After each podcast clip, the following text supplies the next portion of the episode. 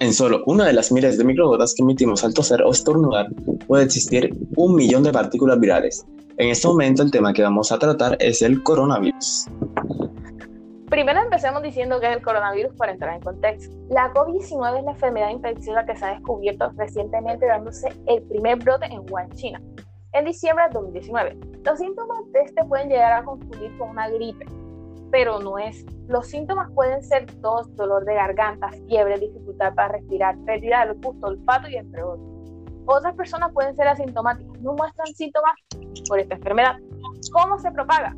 El virus que causa el COVID-19 se transmite a través de las gotículas que provoca una persona infectada al toser, estornudar o respirar. Estas gotículas son demasiado pesadas, así que caen rápidamente sobre el suelo o la superficie. Ahora, ¿cuánto tiempo sobrevive el coronavirus en el ambiente? Lo más importante que hay que tener en cuenta sobre él en superficies que éstas pueden limpiar fácilmente con desinfectantes comunes como que matarán el virus. Diversos estudios han demostrado que el virus de la COVID-19 puede sobrevivir hasta 72 horas en la superficie de plástico, imagínense. Y también puede sobrevivir menos de 4 horas en superficie de cobre y menos de 24 en superficie de cartón.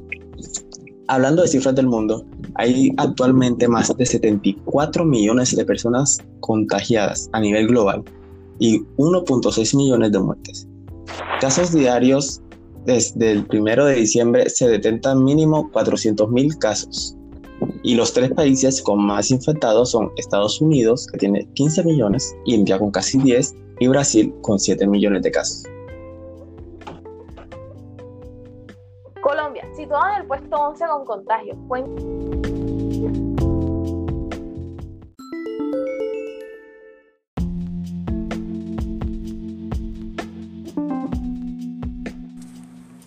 Colombia está situado en el puesto 11 con una cantidad de 1.400.000 contagiados en todo el país, una cifra muy alta y preocupante, y casi 40.000 muertos, eso hasta el 16 de diciembre del 2020.